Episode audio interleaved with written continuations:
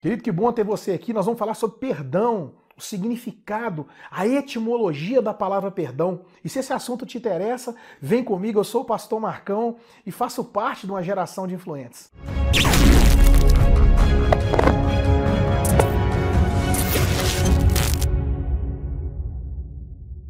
Querido, eu trouxe quatro palavras aqui nos originais sobre a palavra perdão e o significado é maravilhoso. Querido, antes de mais nada, eu quero dizer que a nossa intenção aqui não é entrar num viés teológico, mas simplesmente algo espiritual, é algo de gabinete pastoral que a gente acompanha e vê como o perdão é tão necessário e como isso influencia a vida das pessoas positiva ou negativamente. Tem pessoas que estão sofrendo enfermidades por causa de falta de perdão. Querido, eu gravei uma série sobre perdão, como perdoar, o que significa perdão, é, pedir perdão e a pessoa não concedeu, e aí?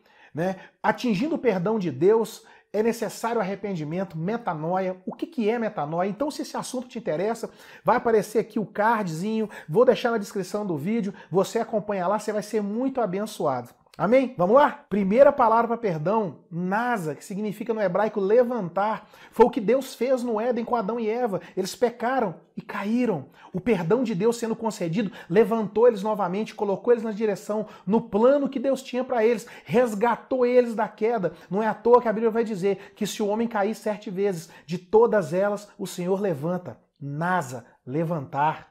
Segunda palavra para perdão, capa, significa cobrir. Foi o que Deus fez no Éden. O homem pecou, ele ficou nu, ele estava exposto. O homem, quando peca, é como se ele tivesse sem roupa, ele tivesse ali todo exposto. E Deus veio e cobriu a vergonha, cobriu a nudez dele, concedendo o perdão para que o pecado dele não fosse mais exposto. Capa, cobrir. Terceira palavra para perdão, apia-me, que significa no grego deixar ir. Muitas das vezes, como somos magoados ou ofendidos, prendemos essa pessoa em algum lugar, mas esquecemos que nos tornamos o carcereiro que fica na porta guardando essa pessoa trancada.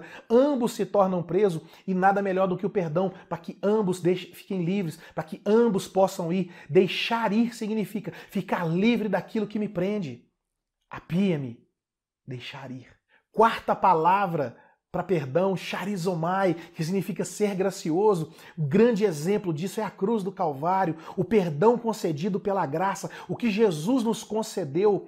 É, no livro de Filipiança, ele vai dar uma definição de graça muito bonita: custa nada para quem recebe tudo para quem oferece. Esse é o poder do perdão. Você concede pela graça. Seja gracioso. Charizomai, ser gracioso. Queridos, trouxe essas quatro traduções aqui, apesar de existirem mais, mas para trazer um bálsamo, um refrigério no seu coração. Aplicar isso na sua vida vai fazer toda a diferença.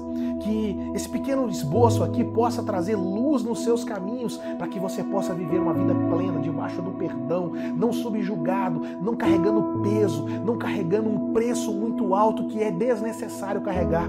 Eu sei que doeu a ofensa que te fizeram, eu sei que te machucou, eu sei que te magoou, mas a cura disso tudo está no poderoso perdão que você pode conceder, no poderoso perdão que está liberado sobre o seu coração. Eu quero dizer que você faz parte de uma geração de influentes. Deus te abençoe. Tchau!